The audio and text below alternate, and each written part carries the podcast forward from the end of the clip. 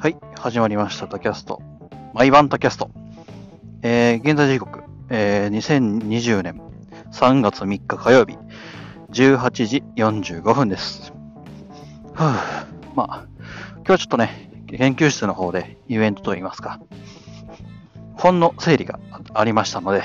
そちらの方のお話をしていこうかなと思います。うちの研究室はですね、まあ、まあ、大体、一定期間ごとにですね、教授と一緒に、あの、まあ、とある書店に集まって、で、そこで、その自分の研究に必要な本っていうものを、まあ、買っていくんですけれど、まあ、それにね、来なかったら買えないという。うん。だから、まあ、予算っていうのはある一定以上決まってるので、人が来なければ来ないほど自分の方が買ってもらえるという話で。うん、って言いながら。まあね、正直来てほしいところはあるんですけどね。かといってね、ゴミ本を買われても困るという、なんだかなっていう。で、まあ、それで買いに行ったのが、まあ、1ヶ月ほどでもないかな。まあ、そんぐらい前で。で、で、届いたのが2週間か3週間ぐらい前に、えー届いていたんですけれど、うちの本棚、研究室の本棚っていうのはいっぱいだったので、で、その本棚の整理、整頓っていうものを、えー今日はちょっとやっていました。二人で。という教授も含めて3人でかな。本当はね、あのもう一人来る予定だったんですけれど、自宅待機ということで、まあ、明日来るらしいんでね。まあ、その明日っていうのがね、あの、今年の明日なのか、それとも来年の明日なのかっていうところはまだ全然言ってないので、まあね、今年の明日に来るかどうかっていうのはちょっと、えー疑わしいところではあったりしますが、まあ今回、あの、僕らの研究室ってっていうのは、その、毎年毎年こんな感じで本棚っていうのを整理するんですね。で、整理するんですけれど、まあ整理する方法、整頓する方法っていうのは、まあ各自、学生といいますか、あーまあ、研究生が勝手に、えー並べ替えるわけですね。まあ、つまり、明確なルールっていうのが存在しないんです。で、まあ、その今回ですね、あの、僕らはずっとその、もう一個前の、一年前の先輩方の本棚の整理をした時の配列で、えーまあ、僕らは勉強していたわけですが、今回ですね、その自由に配置を組み替えられるというところを、えーとですね、活用させていただきましてですね、あのーまあ、今回今日来たのが2人だったので、まあ、その、本棚っていうのがですね、まあ、3段のい上に、上に1、2、3列、3列、3段ある、えー棚っていうものが、えー横に1、2、3、4、5、6個、6個ほどあるんですね。で、その、3段ずつ、まあ、つまりはよ、えー縦1列ずつ、っていうものを、えー各自、その、まあ、もう一人、えー来ていたことを僕とで、えー分けて、で、それ以外のところに、あの、あその分けたところに僕たちが欲しい本を、えっ、と、取り込んでですね。で、それ以外のところに僕じ僕らが興味のなかった本を入れていくっていう方式で、え今回本棚を作らせていただいてます。はい。ですので、今年、えー研究室に来なかった北子は、北3年生っていうのは、まあ僕ら、僕が欲しい本ともう一人の子が欲しい本が固まった本棚を目にするわけですね。もちろん、あの、僕らの名前もちゃんと書いてですね、こう、滝川文庫って書いて、こう、僕らの、えー本のな、本棚の方には書いてあるんですね。で、まあ、このポッドキャスト等で、あの、質問等を、え受け付けているんですけれど、もし研究生で僕に質問がある場合、滝川文庫に、え置いてある本は全て読んだこととするという話で、前提で、え話を進めますので、まあそこら辺はね、各自勉強してくださいっていう話です。というわけでですね、滝川文庫の方にですね、いろいろと本を、え詰め込んで、入りきらなかったんですけどね、最初。で、まあちょっと、えーいろんな精査といいますか、えリストラを繰り返した後に、やっと、え全部が収まるように、え配置することができました。で、それが終わったのが、えー4時か5時、5時ぐらいだったかな。はい。えっ、ー、とですね、開始時刻が2時だったので、僕ちょっと遅れて、10分ほど遅れてきたんですけれど、といってもまあ図書館にちょっとですね、本を借りに行っていてですね、ちょっと遅れてしまって、14時からの予定が14時10分か15分からのスタートになりまして、まあ、そこからだいたい、えー、3時間ほど、もしくは2時間半以上っていうところに、えっ、ー、と、本の整理っていうものをすべて費やして、えー、蔵書的にはあれは一体何冊あるんでしょうね。うーん、まあ少なくとも200か300ぐらいは、えー、蔵書があるかとは思うんですけれど、まあそれらをね、すべてあの僕らの、えー、勝手な判断と独断と選考によって、えー、並び替えを行いました。やはりね、ここっていうのは、やはり来てる人の不利有利っていうところがあったりすると思うんですよ。うん。あの、うちの研究室っていうのは、あの、来てる人らが得をするんですね。なので、来てなかった場合、どうにもなれへんちゅう。だからこそ、今日来てなかった人らには、まあ、すごい使いにくい本棚にはなるんですけれど、まあ、今日来ていた僕たち二人に関しては、すごく得をする本棚に、えー、生まれ変わったということですね。だからこそ、すごい、やはり格差みたいなものが、えー、生まれてしまうところではあるんですけれど、まあ、その格差もね、規定ではね、あの格差なんて起きないので、まあ、残念でしたとしか僕は言いようがないです。うん。で、実際のところ、あの、その本棚の並べるに至ってですね、僕がいろいろと、あの、やった明確な基準としては、な僕、ちょっとネットワークの勉強もしてますし、で、最近ちょっとハードウェアハックといいますか、そっちの方にも手を出して、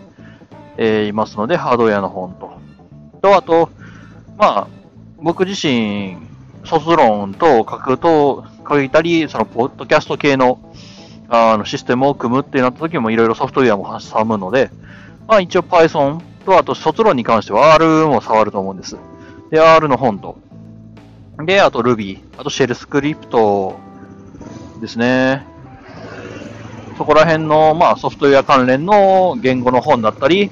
まあ、Git やったりっていう本を、Git やったりっていう本を、まあ、メインにしつつ、エバーノートとか、スラックっていうところの、あとタンブラーのデザイニングですね。そこら辺の本も、まあ、挟みつつ、えー、変遷を行いました。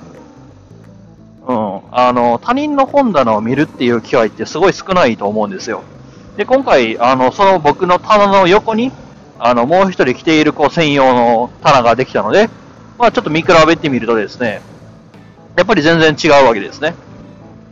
何がどう違うかっていうと、まあ僕が欲しいと思った本もいくらかね、向こうの方に捉えていたりするんですけれど、うん、僕ではおそらく選ばなかったであろう本。まあ、それはそうですよね。人間違いますし。うん。でも、ただ、僕なら、そっちじゃなくてこっちを選んだろうなっていう本も時折入っているし、でも、それを気になって手に取って読んでみたら、なんかすごい面白かったりするんですね。僕自身ほぼほぼ表紙やったり、あの、まあ、中身をね、一応見るんですけれど、中身を見るっつったって、その本がいつ発行された、発売されたかっていうところが、やはりメインのところになってくるかな。あと、まあ、著者名ですね。で、この、いつ発売されたかっていう本、ところをチェックするのは、やはり、まあ、言語類、Python とか Ruby とかっていうのは、まあ、バージョンがあったりするわけですから、そのバージョンの確認も兼ねて、その本っていうのを、その本は一体いつ発売されたのか、一体何、バージョン何の説明がなされているのか、このテキストの中で使われている、例例として使われている、え Python やり Ruby やったりっていうのはバージョン何なのかっていうところをちょっと探していかないと、後で痛い目にあってしまうので、まあそこら辺は、ちょろちょろ見つつ、その編成っていうのを行っていました。うん。で、今日一人来る予定やったんですけれど、まあ来なかったんですね。で、その子ら、その子用の棚は残念ながらなくなってしまったんですけれど、うん、まあ来てたら得をしたろうに、という話で、うん、ただ来れないっていうところも仕方ないところはあったりすると思うんですよ。思うんですよ、僕としても。何かしら不幸があったんじゃないか、不幸というか、まあ、なんかこう、来れない理由がね、ちゃんとした叱るべき理由がね、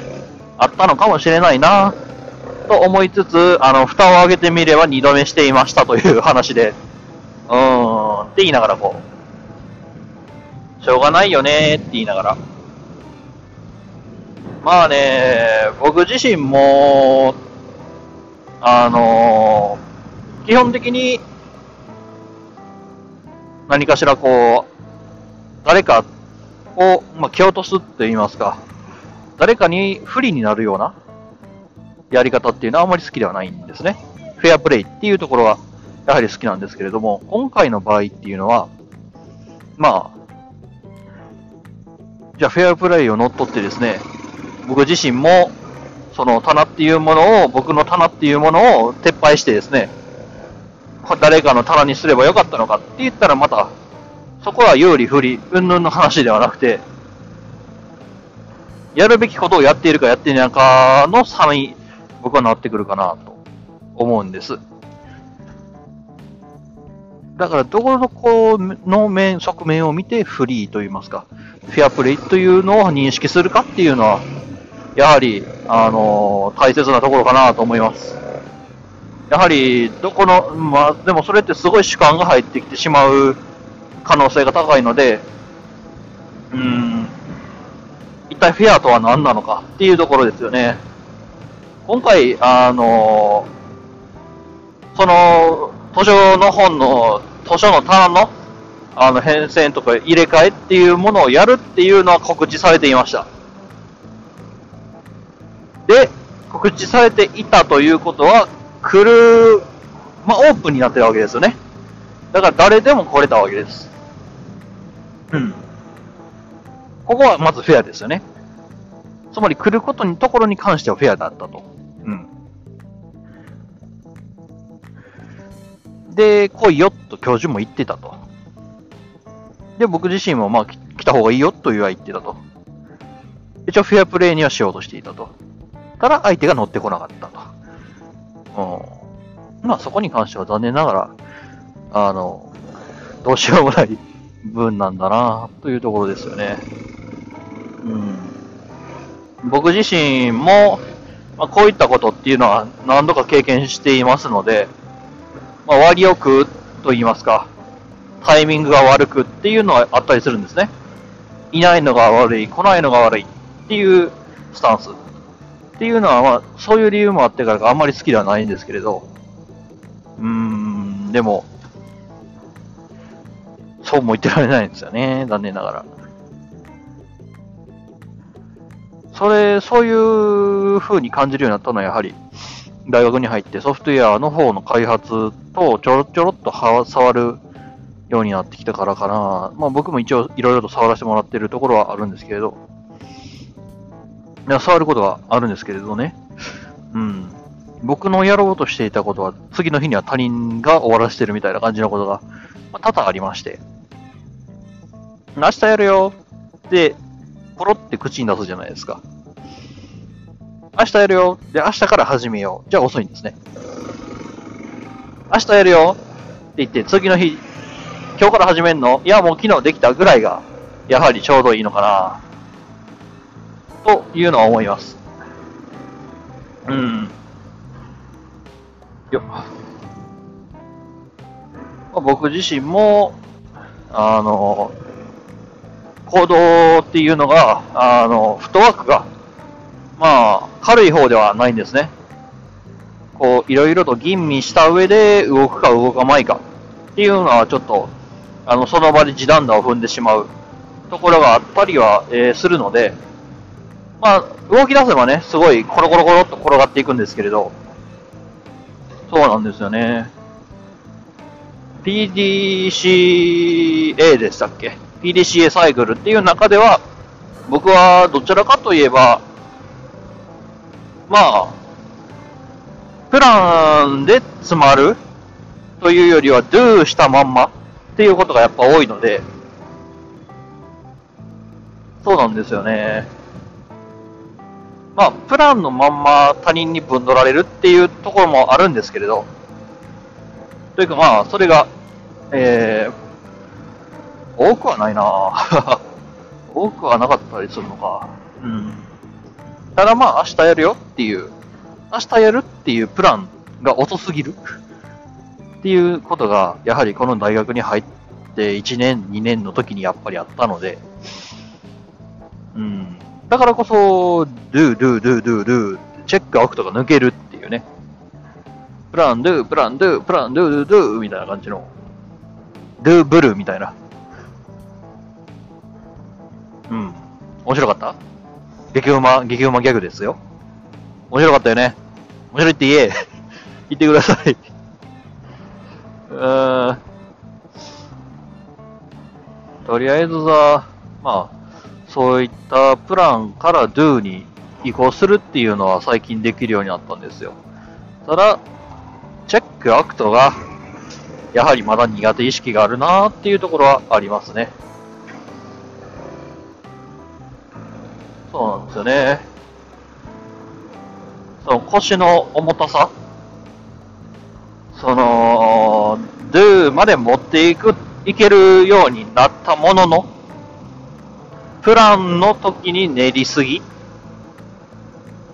またはプラン倒れ。っていうのがやはり僕自身の課題であったりはしたので、それをね、最近はやっとこさ、解消できたらできたで、次はドゥードゥルドゥードゥルドゥーっていう。うん。まあ、何もしないよりはマシになったっていうのはあるんですけどね。かといってね、最近のそのチェックにね、チェックのね、見栄えをね、気にしまくってもね、あまり意味はないのですよ。必要な部分だけのチェックっていう。チェックの部分をね、なんとかね、より効率的に回すことができれば、よいろいろいろと、まあ、よろしいかなっていうのは思ったりはします。よいしょ。で、まあ、そんなこんなでいろいろと、まあ、その、その、その PDCA サイクルの本も、えー僕の今、滝川文庫の方に、えー放り込んでありますので、えー3年生、えーもしくは、あの、居候である1年、2年の皆さん、あの、まあ、機会があれば、というか、まあ、僕が、えー在、在生、在、在学生のうちに、えーおら見ていただけたらなと思いますし、多分あれは、えーここ1年で、また別の文庫へ、えー差し替わるかなと思います。うん。毎年違うからね。だから、まあ、毎年本も変わるし、まあ毎年っていうかまあ、大体半年に1回はね、本を買いに行くんですよ。で、まあその本がどういう本なのかっていうところも吟味して、すべて入れ替えるっていうことになってしまっているので、まあ、その僕の滝川文庫っていうのも、まあ残念ながら、ここ1年が、まあ、しようっていうところかなっていうのは思ったりします。うん。で、まあ、なあ、まあ、問題点としては、その本棚に入っている本を僕が読んで100%理解してそれを使えるかどうかがすごいやはり僕の中では気になっているところではあったりしますね。僕自身、あまり、あの、本は読むんですけど、本はそこそこ好きで読んだりはするんですけれど、そのね、本の内容をちゃんと噛み砕いて、で、自分の糧とできるかって言ったらまだ話が別になってくるわけですよね。読み方にもいろいろありますし、よいしょ。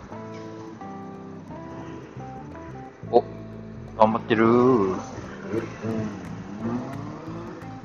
4気筒はね、僕好きです。好きなんですよね、あの音。うん、好きなんですけどね、僕が乗れる 250cc で4気筒ってなってきたらね、まあ、すんげえ古いか、なんか最近川崎さんが4気筒を出すというところで、えー、一体いくらになるのかちょっと戦々恐々しているところですね。うん。タイヤフット。ホーネットかなまあ僕自身、あまり、よいしょ。あバイクに関してはね、よいしょ。いろいろといじるところがあったりはするんですけれど、4気筒は僕まだ触ったことないなうん、まあ2気筒もあんまり触らないんですけどね。うん、僕自身。もちろん3気筒も触ったことないです。僕が触ったことあるのが1気筒。あと2気筒のパラだけ。しかもそのパラツインもかなり古めの方だったんで、今のパラツインがどうなってるかって僕全く見当つかないんですよね。うん。ああ、でも、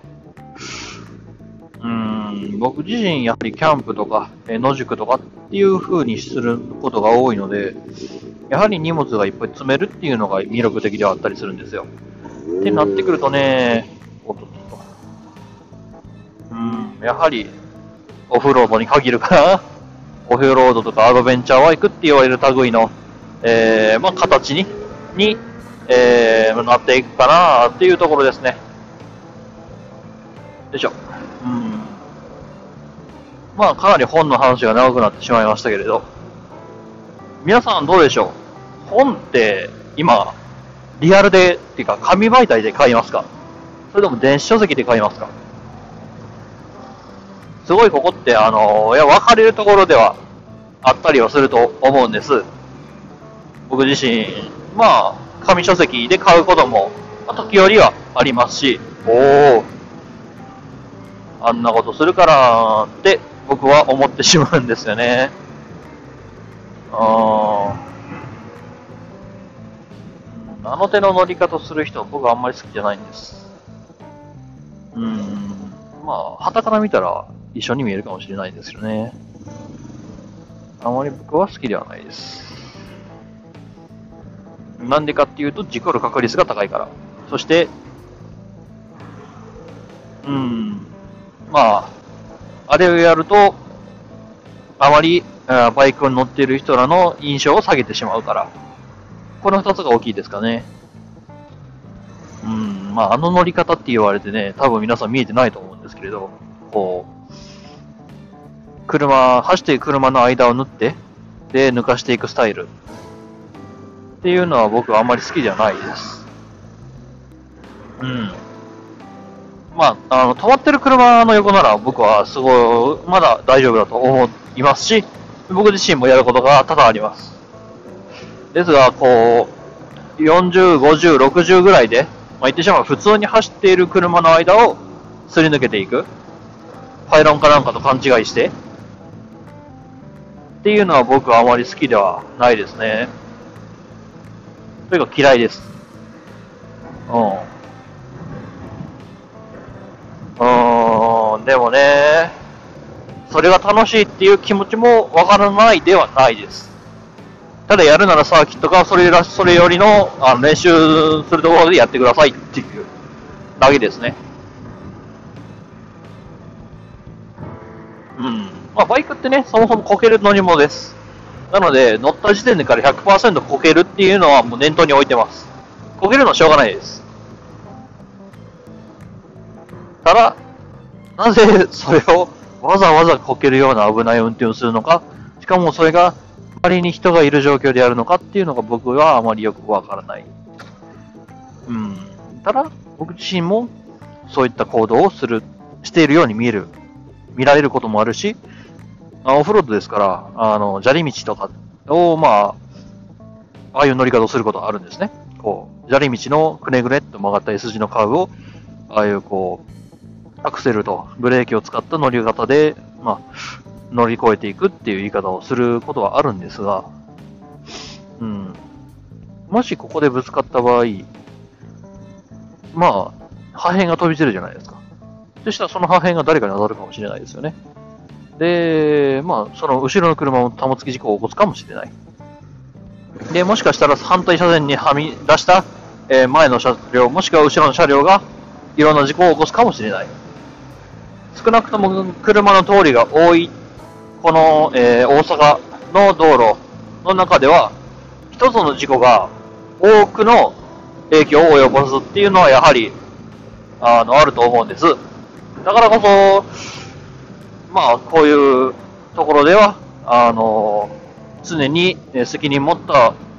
運行をしなきゃいけない、するべきであると、え、僕自身は思います。ですが、うーん、うーん、なんとも言えんな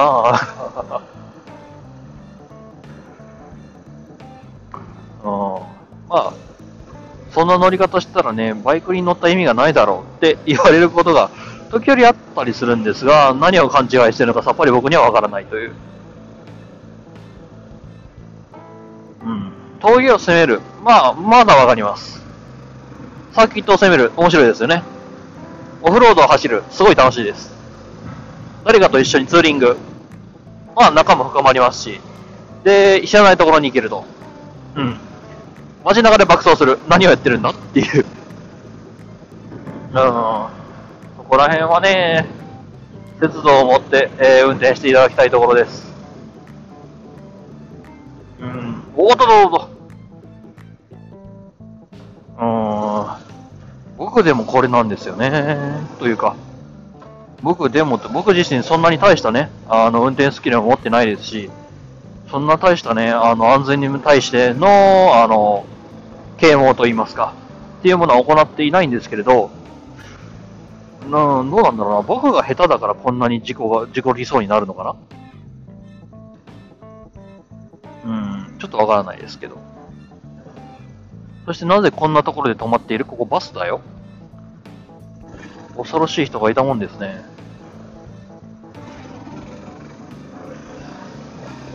まあ何かしら理由があるのかもしれないです。ただ僕としては、あの、後ろの窓に貼られた若葉マークが少し気になってしまう。うん。やはりこの時期、3月、4月ってなってくると、まあ、新しく車の免許を取り立てた、まあ、方々が、まあ、運転を始めるっていうのが、えー、そのおかげで、まあ、いろいろな事故が、まあ、すごい不安定な運転をしている方々っていうのが増えるっていうのは、まあ、毎年恒例のことではあったりすると思うんですが、うん。まあ、だからこそね、あのー、教習所っていうのが、えー、厳しくあるわけで、そこら辺をね、鑑みるとね、なんとも言えないところではあったりはしますが、おー、風が、うん、よいしょ。今日はストールを巻いてないので、多分風がかなり、かなりビュンビュン通ってると思うんですが、皆さん、えー、音質の方大丈夫でしょうか？うーん、なんとかしたいとは思ってはいるのですがね、どうしたものか。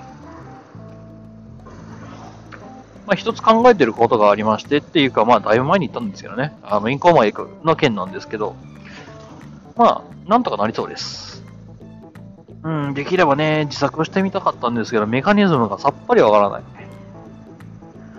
一回ばらすしかないかな、というのは、えー、思っています。うん、だいぶ前に作られたもんだから原理は簡単だと思うんですよね。ちょっと買ってみてばらしてみようかな。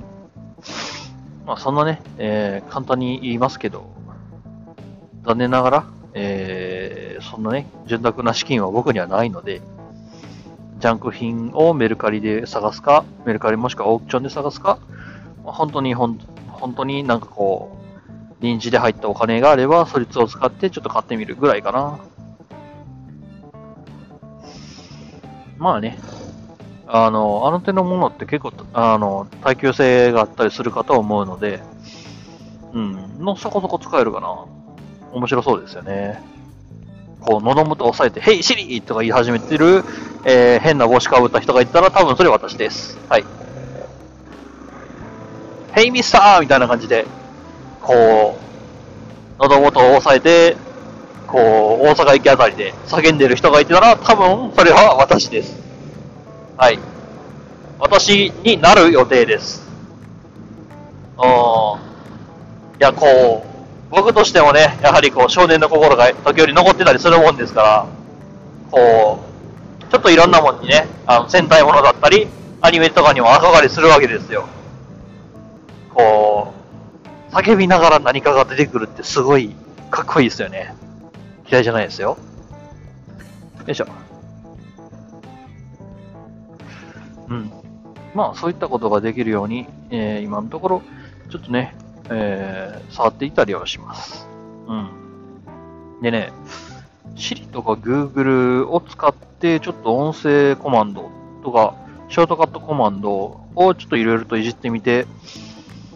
まあね、面白いシステムがちょっと組み上がりそうなんで、そちらの方をね、今ちょっとぐるぐるっとやっています。ショートカットコマンド面白いよね、あれ。あれ簡単にいろんなことが試せるので、あれあかん、なんでって言いながらこう、最近ずっといじってます。あれはね、すごい簡単なプログラミングプールツールだと、え僕は思うんですよ。すごい面白いと思うんですよね。あれでね、プログラミングちょっと学ぶとか、あれで学びましたって人が出てくるかもしれない。面白そうですよね、あれ。そう、あれはね、うん。ただ僕自身全然使いこなせていないので、そこら辺ちょっといろいろとね、うん、テンパーモンキーもちょっといろいろといじって遊んではいるんですが、うん。この前あったのが、これ話したっけな？あテンパーモンキーで URL、まあ、どこの URL から始まるところをいじったらそうなる、そういう、どういう処理が行われるのかっていうのを指定するところがあるんですけど、まあ、僕、Google のえホーム画面をちょっといじろうとしたんですね。で、いろいろ触ったんですけど、結果全く歯応えというか、あの、消えるというか、操作してもその操作通りにいかずなんでやろなっていうのをいじってたら、よくよく見てみると、僕がいじってたのは、google.co.jp で、URL を叩き込んでたのが、google.com やったっていう。おん、マジっていう。co.jp と com があるのっていう、そこ全然分かってなくて、うっせやろって言いながら、こう、うちの半、半時間を返せって言いながら、こう、ちょっとがなってましたね。ぐぬっ、ぐぬってこう、なんのこれ、これ式のことでっていう感じで、こう、ちょっと半泣きになりながら、あれはね、ちょっとね、し、しんどかったね、分かったときは。まあよくある話ではあるんですけどね。なんだ、こんな、この程度のことで俺は、みたいな話っていうのはよくあったりすると思うんです。ありますし、まあ、実際、あの僕自身も、それで、まあ、痛い目を見ることがも多いもんですから、まあね、慣れないよな。僕自身あまり、えー、うん、まあ、よくあることなので慣れてしまえたらいいなと思っているけれども、なんか慣れてしまったら慣れてしまったで、それはそれで、こう、書く人として終わってしまうような気がする。なんだこれ式クソっていうその感覚っていうものをやっぱ大事にしていくべきなんじゃないかなと、えー思ってしまってはいるんですが、そうならないのが一番良かったりするわけで。ああ、よいしょ。まあね、今回の本も本の件もそうですけど、来なかったクソっていうその悔しさそこがね、やはり、あの、成長の肝であるといいな。よいしょ。うん。僕自身、悔しいって思って、できない悔しいっていうのを繰り返してきてるもんですから、うん。あ、でもそう考えると僕自身、この人生の中で悔しいって思って改善はされど、その全ての問題が解消したことはないよねっていうところに今、恐ろしい現実に今気づいてしまった。ああ、ああ、悲しい。あれです。あの、仕事は終わらない。終わらせることはできるけど、みたいな。そうなんですよね。仕事に終わりはない。課題に終わりはない。終わらせることはできるけど。そう一生ついて回る問題ではあったりするんですよね。よいしょ。エンドレスエイツ。あーま、そんなこと言っててもね、あの生きてる歯は減りますし、うん、眠たくなりますし、よいしょ。まあ、生きていくために、ちょ、ちょいちょいとまた、こんな感じでポッドキャストをやってるわけです。生きてるためにではねえな、このポッドキャストは。まあ、いつか来るであろうプレゼンだったり、いつか来るであろう、あの、何かしら、こういう話術や、何かしらの経験っていうものを問われる時のために今、まあ、コツコツと積み立てているものではあったりするので、まあね、おそらくこのポッドキャストを聞いて何かしらためになりましたって人は絶対いないと思うんですよ。せいぜい、まあ、あの、僕という人間がどういう人間であるのかっていうところを知れるっていうのと、まあ、昔、あの研究室ではこういう人がいて、こういうことがあったんだなっていう、まあ、本当にログとして、研究室のログとして、まあ、使うぐらいかな。おそらく他人に与えられる影響というか、他人に何かしらをえ、影響力を与えられるっていうところまでは僕はまだ、まだまだ、あの、至れてないと思っています。なのでですね、これからもこうやって、えー、ポッドキャストの配信を、まあ、コツコツ続けていけたらな、そう考えてですね、えー、今到着しました。よいしょ。あ今日ね、今日中に聞いたらね、もうエピソードが200何本までね、もうストックが溜まってるらしくてはーんって思いながら。うん。時間に関してはまだ勝ってると、まだ勝ってるんですよ。その、時間と、あと、まあ、出している、あの、エピソードの数ではまだ、まだ出してる。まだ勝ってるんですね。ただ、あの、ストックの分と、多く含まえると、うーん、まあ、勝ってるのかな負けてるんじゃないかなどうだろうな ?200、200か。やはりまだ、まだまだですね、僕は。ただまあ唯一誇れるのは、僕自身、こう、2、30分のこの毎朝の投稿時間を使えるというのがまだ、